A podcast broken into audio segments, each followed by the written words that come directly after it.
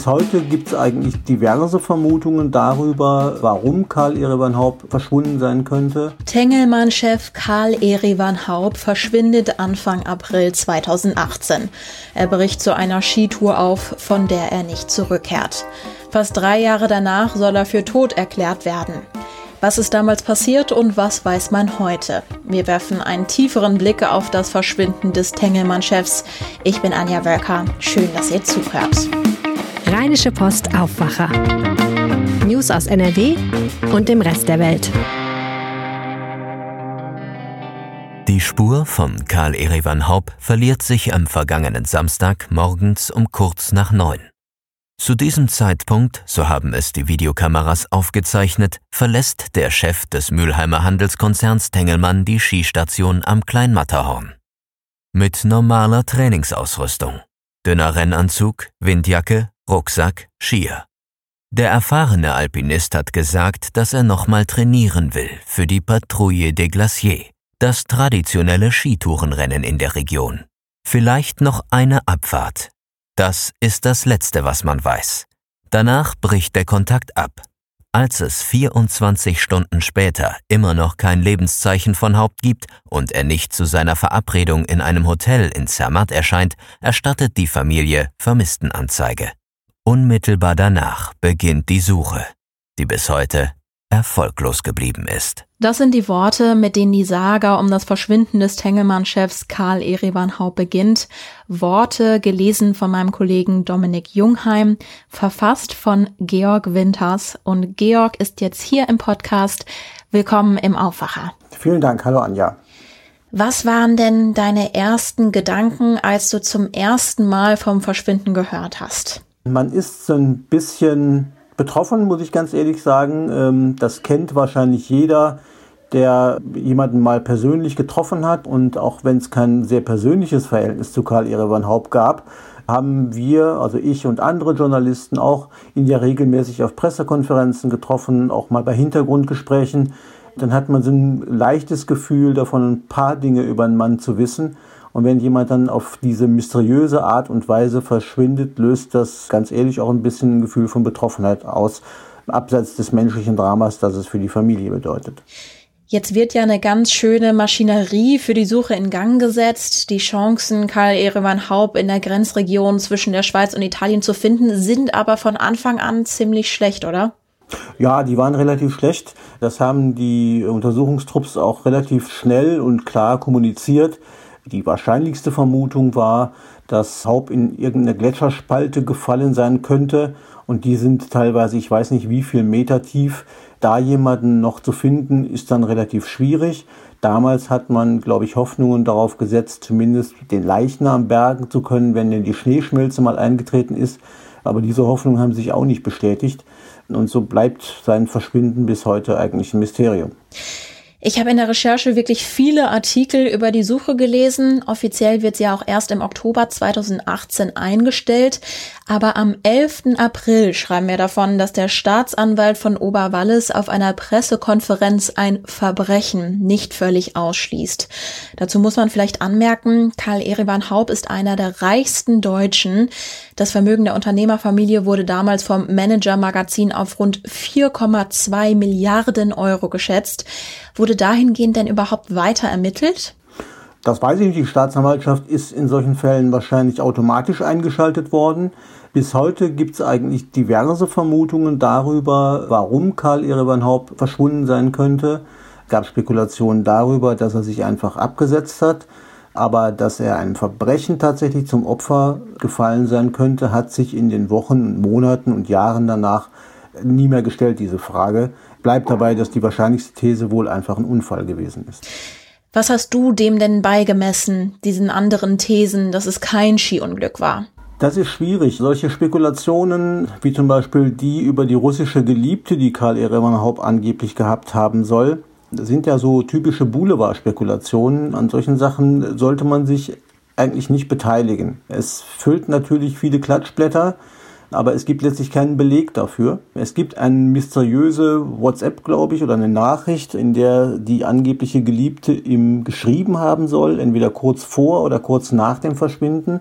Aber all das ist ja nie irgendwo belegt worden und deswegen sollte man immer vorsichtig sein bei solchen Spekulationen. Deswegen habe ich mich auch nie daran beteiligt. Natürlich haben wir das alle als Spekulation in die Berichterstattung aufgenommen. Aber es muss auch immer klar sein, es ist nur ein Gerücht und es ist nie ein wirklicher Beleg dafür gefunden worden. Nach gut einer Woche der Suche hat die Familie Haub schließlich keine Hoffnung mehr, Karl Ehremann Haub noch lebend zu finden. Die Überlebenssuche wurde auf eine Bergungssuche umgestellt, bevor sie später ganz endet. Beim Unternehmen Tengelmann in Mühheim an der Ruhr übernimmt Karl Ehrewanns Bruder Christian Haub die Geschäftsführung. Und jetzt machen wir einen relativ großen zeitlichen Sprung, nämlich in den Herbst 2020. Und beim Amtsgericht Köln gehen mehrere Anträge ein, dass man Karl Erewan für tot erklärt. Über zwei Jahre sind das also, die vergehen bis zu den Anträgen auf Todeserklärung. Ist das eine relativ kurze oder lange Zeit, so einen Schritt zu gehen? Ja, dazu muss man wissen, es gibt schon relativ lange den Versuch von Christian Haupt, dieses Problem zu lösen. Denn es ist ja tatsächlich ein Problem für das Unternehmen, wenn man nicht weiß, was aus einem der maßgeblichen Gesellschafter dieses Unternehmens geworden ist. Also muss man sich bemühen um Stabilität, um eine Lösung, die den Fortbestand des Unternehmens und die Fortentwicklung des Unternehmens auch gewährleistet. Das Problem ist bis heute eigentlich, dass sich vor allen Dingen Christian Haupt und seine Schwägerin Katrin Haupt, das ist die Frau des Verschollenen und deren Kinder, bisher nie einig geworden sind, weil seine engste Familie, Frau und Kinder, haben sich stets dagegen gewehrt, ihn für tot erklären zu lassen. Und das ist vielleicht auch ein Grund mit dafür, warum das alles so lange gedauert hat. Es wird heftig gestritten seitdem und relativ frisch ist ja die Nachricht, dass Frau und Kinder sich jetzt damit einverstanden geklärt haben. Das heißt juristisch, sie sind diesem Antrag auf Todeserklärung beim Amtsgericht Köln beigetreten. Damit ist, glaube ich, ein wesentliches Hindernis ausgeräumt. Und das heißt, dass nach, naja, dann mittlerweile doch fast drei Jahren, die seit dem Verschwinden von Karl Erewan Haupt vergangen sind, ein bisschen mehr Klarheit herrscht, wie es denn weitergehen kann. Aber es hat schon lange gedauert, das stimmt. Im Herbst 2020 ist dieser Familienstreit ja auch noch mal so richtig in die Öffentlichkeit geschwappt. Das heißt, möglicherweise zieht sich dieser Familienstreit schon über viele Jahre? Ja, das ist tatsächlich so. Es ist, glaube ich, nie wirklich offen zutage getreten zu Zeiten, als Karl Ereban Haupt den Konzern noch geführt hat. Sein Bruder Christian, der jetzt sein Nachfolger geworden ist, war damals für das USA-Geschäft zuständig, hat auch in den USA gelebt. Und so die Berührungspunkte der beiden, die so für die breite Öffentlichkeit wahrnehmbar waren, die waren relativ gering. In dem Moment, wo Karl Ereban Haupt verschwunden ist und sein Bruder das Zepter übernommen hat, sind da, glaube ich, viele Konflikte offen zutage getreten. Das mag sich auf die Unternehmensführung beziehen. Es geht aber auch da wieder um ganz wilde Spekulationen. Zum Beispiel die, dass Karl Erevan Haupt seine Brüder, also andere Teile der Familie, angeblich hat bespitzeln lassen von Detektiven. Das Geld dafür sogar aus der Konzernkasse genommen habe. Auch diese Spekulationen sind natürlich nie bestätigt worden aber sie werfen ein Licht auf eine Familie, die offensichtlich dann doch nicht ganz so einig war, wie man das so nach äußerem Anschein hätte vermuten können. Wir haben gerade kurz drüber gesprochen, der Familienstreit, ob Karl Erevan Haupt für tot erklärt werden soll oder nicht. Kannst du da bitte noch mal ein bisschen näher drauf eingehen? Knackpunkt ist ja offenbar das Erbe. Ja, das Problem ist, du hast es ja schon angesprochen, das ist ein Milliardenkonzern. Das Vermögen der Tengelmanns ist mehrere Milliarden Euro hoch, ist gebündelt in drei Stiftungen, die auch im Grunde so die, die Geschicke des Konzerns bestimmen. Das führt dazu, dass allein der Anteil, den Karl Erevan Haupts Familie hält, einen, einen Wert hat, der wahrscheinlich irgendwo, sage ich mal, zwischen einer und 1,5 Milliarden Euro liegt. Wenn Karl Erevan Haupt für tot erklärt würde, würde der Erbschaftsfall eintreten. Das heißt, seine Frau oder vermutlich seine beiden Kinder erstmal müssten mehrere hundert Millionen Erbschaftssteuer zahlen. Die haben selbst wahrscheinlich die Haupts nicht irgendwo in der Portokasse. Also muss man sehen, wie man diese Erbschaftssteuer denn bezahlen kann. Darüber haben Christian Haupt und die Seite von Karl Ereban Haupt auch verhandelt. Sie sind da zu keinem Ergebnis gekommen, weder was eine Beteiligung des Konzerns an der zu zahlenden Erbschaftssteuer anginge, noch bisher jedenfalls, was eine mögliche Übernahme des Anteils von Karl Erevan Haupt durch seinen Bruder oder beziehungsweise durch beide Brüder, es gibt ja noch einen dritten, Georg Haupt nämlich, angehen würde. Insofern ist das eine ganz schwierige Gemengelage, denn dieser Todesfall löst halt Belastungen in dreistelliger Millionenhöhe aus und das muss dann erstmal geklärt werden. Man verliert da ja schon fast den Überblick. Anträge auf Todeserklärungen wurden eingereicht. Dann hat der dritte Bruder Georg Haupt seinen Antrag zurückgezogen. Jetzt haben die Frau und Kinder von Karl Erewan auch einen Antrag gestellt. Was weiß man denn über dieses Hin und Her? Ja, man, man muss da zunächst mal sortieren. Also rein offiziell sind beim Amtsgericht in Köln vier Anträge eingegangen, Karl Erewan Haupt für tot erklären zu lassen. Und jeweils einer kommt von seinen Brüdern und zwei weitere kommen von Gesellschaften des Tengelmann-Konzerns. Die können wir zwar hier für einen Moment außer Acht lassen, aber auch die sind theoretisch von Belang, weil jeder einzelne Antrag, dem das Gericht zustimmen würde, würde ausreichen, um den Vermissten für tot erklären zu lassen. Aber es gab halt zwei getrennte Anträge von Christian Haub und von Georg Haub. Ähm, warum Georg Haub zu Beginn des Jahres, war das glaube ich, seinen Antrag zurückgezogen hat, ist eigentlich auch nicht geklärt worden. Auch da ist spekuliert worden darüber, ob möglicherweise sein Verhältnis zu Christian Haupt irgendwie gestört wäre und die beiden sich nicht mehr so verstehen, wie das vorher der Fall war. Jedenfalls war das eine sehr überraschende Wendung, die auf den formellen Gang des Verfahrens keinen Einfluss hat, aber dann doch bemerkenswert war. Dann, wie gesagt, sind Katrin Haub und ihre beiden Kinder jetzt diesem Antrag auf Todeserklärung beigetreten. Das Ganze ist ein Verfahren beim Amtsgericht Köln, also egal wie viele Anträge es da gibt. Aber es gibt nur ein einziges Verfahren und darüber muss am Ende das Gericht entscheiden. Gut, und diese Entscheidung, ob dem Amtsgericht Köln dem jetzt stattgibt, ist offen. Warum ist das offen? Warum ist diese Entscheidung noch nicht gefallen? Gut, also das Gericht hat erstmal alle Anträge eingesammelt, die dann im Oktober gestellt worden sind. Es gibt auch keine gesetzliche Frist, in der das Gericht darüber zu befinden hat, ob irgendeinem der Anträge oder allen Anträgen stattgegeben wird. Es gibt nur eine einzige Frist, nämlich dann, wenn das Gericht über die Zulassung dieser Anträge entschieden hat, dann haben alle Beteiligten nochmal Zeit, sich zu dem Verfahren zu äußern. Auch Fremde, die möglicherweise Einwände gegen eine Todeserklärung hätten, können sich dann nochmal äußern. Aber selbst diese Frist ist relativ lang gesetzt, denn das kann sechs Wochen beantragen, im Einzelfall aber auch bis zu einem Jahr, wie mir ein Sprecher des Amtsgerichts in Köln gesagt hat. Das ist ein langwieriger juristischer Prozess da haben wir nicht immer Verständnis dafür, weil wir immer denken, das müsste doch relativ schnell gehen. Aber auch die Staatsanwaltschaft ist da eingebunden. Auch die kann sich zu dem Thema noch äußern. Also die Staatsanwaltschaft vor Ort hier. Das ist ein sehr, sehr langes Verfahren. Und dann wäre die ganze Geschichte bei Tengelmann immer noch nicht zu Ende, weil danach hätte, glaube ich, die Familie immer noch ein Jahr Zeit, um die Erbschaftssteuer tatsächlich zu bezahlen.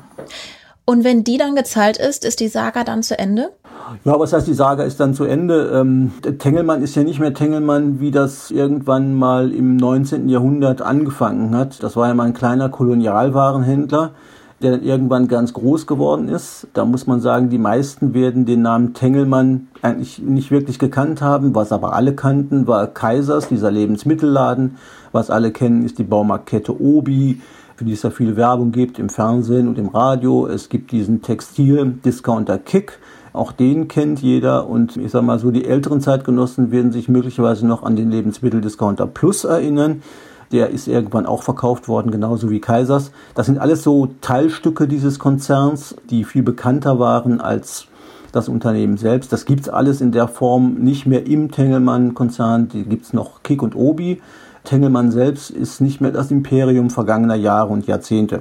Sie ist eine anders ausgerichtete Gesellschaft, die auch nicht mehr so von der Öffentlichkeit, glaube ich, wahrgenommen wird.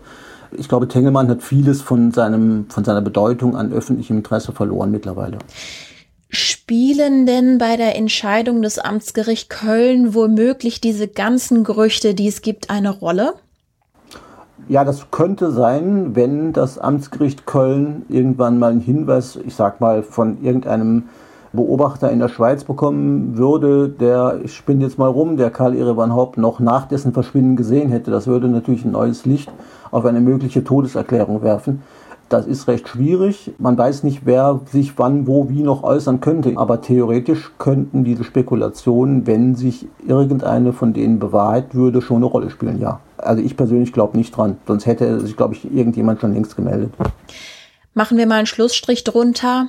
Nach den vielen Berichten, die du auch selbst über die Jahre dazu geschrieben hast, wie sind da dann mittlerweile deine Gefühle, wenn du auf die Causa Tengelmann blickst? Also die Betroffenheit, die, glaube ich, am Anfang da war, wie gesagt, weil man denjenigen gekannt hat oder kennt, der da verschwunden ist, die ist mittlerweile weg. Wir Journalisten neigen ja vielfach dazu, uns auch relativ schnell mit neuen Sachverhalten zu arrangieren. Insofern ist, glaube ich, so das Ganze einer journalistischen Neugier gewichen, in großen Teilen, wie es denn da weitergeht und der Pflicht zur sorgsamen und seriösen journalistischen Berichterstattung. Darauf beschränkt sich das mittlerweile, glaube ich. Das klingt jetzt ein bisschen gefühllos vielleicht, aber das ist so unser täglich Brot und damit muss man umgehen. Lieber Georg, herzlichen Dank für das Gespräch. Gerne. Okay, schönen Tag noch. Georg Winters hat es gerade schon angeschnitten. Hinter dem Namen Tengelmann verstecken sich viele verschiedene Bereiche, in denen das Unternehmen aktiv ist. Los ging alles im Jahr 1867. Geschäftszweck war der Großhandel mit Kolonialwaren aller Art und der Import von Kaffee und Tee. Heute hat die Unternehmensgruppe Tengelmann Beteiligungen zum Beispiel am Textildiscounter Kick, die Obi-Baumärkte und babymark.de. Die wirtschaftliche Bedeutung des Unternehmens möchte ich jetzt gerne einordnen lassen, und zwar von einem Handelsexperten. Ich darf Gerrit Heinemann im Aufwacher begrüßen. Herr Heinemann ist Leiter des eWeb Research Centers und Professor für BWL Management und Handel an der Hochschule Niederrhein. Willkommen und herzlichen Dank, dass Sie sich die Zeit für dieses Gespräch genommen haben. Ja, danke schön. Dann schauen wir auch mal direkt auf das Unternehmen Tegelmann. 2019 hat Tengelmann einen Umsatz von über 8 Milliarden Euro erwirtschaftet und 90.000 Mitarbeiter. Ist das also ein Big Player? Jein, also wenn man das vergleicht mit den, ich sag mal, weltweit größten Händlern wie Walmart beispielsweise mit 500 Milliarden US-Dollar Umsatz oder sogar noch mehr, wenn man das vergleicht mit der Lidl-Schwarz-Gruppe, der größte deutsche Händler und auch der größte europäische Händler mit mittlerweile, glaube ich, 120 Milliarden Euro Umsatz, dann ist das nicht mal ein Zehntel, also im Vergleich zu diesen Giganten noch relativ klein. Auf der anderen Seite alles andere als ein kleiner Mittelständler. Und immerhin ein Familienunternehmen, oder muss man sagen, in der Relation der Familienunternehmen ist das vergleichbar in der Größenordnung wie der Otto-Konzern, also die Otto-Gruppe. Also nicht klein, auf keinen Fall. Vor dem Verschwinden von Karl Erivan Haupt war Tengelmann 2016 ja groß in den Schlagzeilen. Damals wurde die Supermarktkette Kaisers Tengelmann an Edeka verkauft. Da gab es ja auch vorher argen Streit mit dem Rewe-Chef, der den Verkauf lange Zeit zu verhindern suchte. War das damals ein großer Coup? Das, was 2016 stattfand, das war im Grunde so die letzte Restabwicklung. Also Kaisers als ein relativ kleiner Lebensmittelhändler im Vergleich zu den anderen großen Lebensmittelgiganten wie Edith, Edeka oder Rewe hätte alleine nie eine Chance gehabt, hat auch, glaube ich, große Verluste geschrieben. Und diese Restabwicklung fand dann 2016 statt und ich muss auch heute immer wieder schmunzeln und nehme das auch als Beispiel, weil damals das Kartellamt äh, auch richtig große Steine diesem Deal in den Weg gelegt hat, aber das im Grunde ein Mikrounternehmen war und auf der anderen Seite nur um mal diese Relation zu zeigen. Ähm, Amazon in Deutschland pro Jahr alleine zusätzlich zulegt um das Fünffache, was Kaisers damals im Umsatz gemacht hat, nur um das mal in Relation zu setzen. Jetzt wird Karl Erevan Haub seit dem 7. April 2018 vermisst.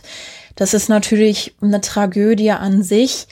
Was bedeutet aber wirtschaftlich gesehen, wenn so einem großen Unternehmen plötzlich ein Teil der Geschäftsführung verschwindet? Ja, es war, glaube ich, nicht nur ein Teil der Geschäftsführung, äh, sondern zu dem Zeitpunkt eigentlich der Kopf des Unternehmens, der auch wirklich viele Flöcke eingehauen hat und auch das Unternehmen geprägt hat der von jetzt auf gleich weg ist.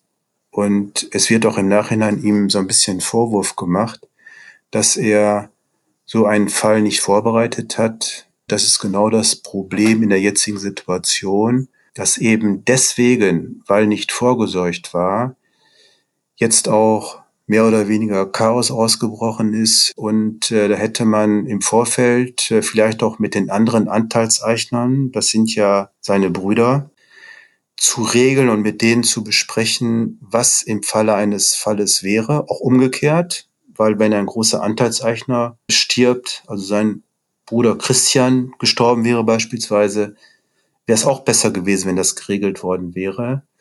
Und vor allem auch das große Thema, und das ist auch ein Grund, warum so gigantische Handelskonzerne wie die Lidl-Schwarz-Gruppe eine Stiftung installiert hat, auch den Ablebensfall und die Gefahr von Erbschaftssteuern, die so ein Unternehmen gar nicht so einfach heben kann oder Inhaber, dem vorzubeugen, dadurch, dass es schon vor dem Ableben eine Stiftung gegeben hat und der weitere Fortbestand der Unternehmensgruppe gesichert ist. Das hat alles nicht stattgefunden. Und äh, gerade das Thema Erbschaftssteuern, was ja hier in unglaubliche Größenordnung geht, da hört man Beträge von 5, 6, 700 Millionen, die ja auch nicht einfach so auf der Kante liegen und Cash bezahlt werden müssen. Das hätte man dadurch vermeiden können. Glauben Sie, dass Tengelmann heute ein anderes Unternehmen wäre, wenn Karl Ereban Haupt noch da wäre? Glaube ich schon, weil was sehr schnell stattfand, als er nicht mehr da war, war die Aktivitäten im digitalen Bereich. Also es gab ein wirklich sehr interessantes Digitalportfolio. Ich erinnere mich an die Zeit, als in Mülheim an der Hochschule Mülheim sogar ein E-Commerce-Lehrstuhl gegründet wurde mit der Tengelmann-Gruppe als Stiftungsgeber, dass dieses Digitalportfolio, von dem hört man nichts mehr und äh, glaube ich auch in weiten Teilen die Beteiligung veräußert wurden. Also das war mit einer der ganz großen Anteilseichner bei Zalando. Da hat auch damals die Tengelmann-Gruppe sehr stark von profitiert, weil sich das sehr stark gelohnt hatte. Und es gab auch immer so einmal im Jahr mit internationaler Beachtung sogar zum Schluss, den Tengelmanns E-Day, wo sich die Creme de la Creme der digitalen Branche traf. Das war ganz am Anfang nur für die Führungskräfte, wo im Führungskräftekreis Online-Themen auch diskutiert wurden. Also das, was heute auch eigentlich normal ist in der Diskussion, Digitalisierung des Handels, was müssen wir tun, um nicht im Vergleich zu den US-Plattformen abzufallen. Äh, das hat er mit den Führungskräften damals diskutiert und äh, ich durfte dann auch immer mit dabei sein. Das war schon ähm, fast visionär zu dem Zeitpunkt damals und hat ihn auch bestärkt in den Aktivitäten dieses äh, Digitalportfolio aufzubauen und hat sich auch an ganz, ganz vielen Unternehmen und Startups damals beteiligt. Davon hört man jetzt nichts mehr. Seit Ende 2019 heißt Tengelmann Tengelmann 21. Was meinen Sie denn, wie sich das Unternehmen in Zukunft entwickeln wird? Also man, man muss ganz klar sagen, dass die Neuausrichtung des Unternehmens von einem reinen Lebensmittelhersteller, dann Lebensmittelhändler, zu einem reinen Non-Food-Händler in zukunftsfähigen Segmenten, wenn man das mit anderen Händlern vergleicht, haben Baumärkte Obi als Marktführer auch im letzten Jahr unglaublich gut abgeschnitten, zweistellig gewachsen. Ähm, Textildiscounter wie Kick, mal abgesehen von der Corona-Krise, auch sehr viel Potenzial, war eigentlich das genau richtig, in diese Bereiche zu gehen und muss man sagen, dass alleine deswegen eigentlich diese beiden Hauptsäulen der äh, Tengelmann-Gruppe auch zukunftsfähig sind und man sich da wirklich keine Sorgen drum machen muss, ganz klar. Und auch an der Spitze dieser beiden Unternehmen oder Unternehmensgruppen auch ein super Management steht. Also ich glaube, da muss sich niemand, vor allem auch keine Führungskraft oder irgendein Mitarbeiter bei Tengelmann Sorgen machen. Ich glaube, das ist äh, stabil und bleibt auch die nächsten Jahre stabil. Sie haben es in unserem Gespräch schon erwähnt. Sie haben Karl Erivan Haub auch gekannt. Vor Ihrer wissenschaftlichen Laufbahn waren Sie lange im Bereich E-Commerce tätig, haben unter anderem an den E-Days von Tengelmann teilgenommen, wo zum Beispiel über die Digitalisierung des Handels diskutiert wurde. Erlauben Sie vielleicht noch diese Frage zum Schluss. Wie war das damals für Sie? Wie hatten Sie die Meldung über das Verschwinden von Karl Erivan Haupt damals aufgenommen? Ja, man ist im ersten Moment geschockt. Ich hatte ihn auch kurz vorher noch äh, gesehen und ihm die Hand geschüttelt. Da ist man wirklich geschockt, weil er war auch ein äh, umgänglicher Typ, mit dem man auch Spaß haben konnte. Er war locker.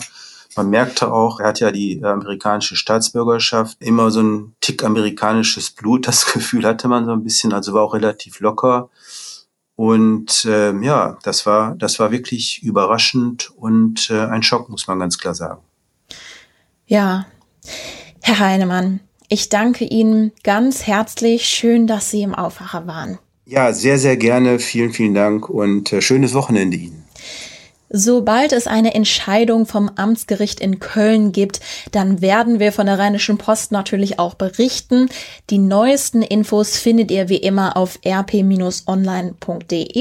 Und den nächsten Aufwacher gibt es natürlich wieder Montag früh, pünktlich um 5 Uhr und dann wieder in unserem kompakten 15-Minuten-Format. Schön, dass ihr zugehört habt. Wenn ihr mir euren Eindruck und eure Gedanken zu dieser Folge mitteilen möchtet, dann erreicht ihr mich per Mail aufwacher.rheinische-post.de und ich freue mich natürlich sehr, wenn ihr diesen Podcast weiterempfehlt. Wir hören uns hoffentlich ganz bald wieder. Bis dann. Mehr Nachrichten aus NRW gibt's jederzeit auf RP Online. rp-online.de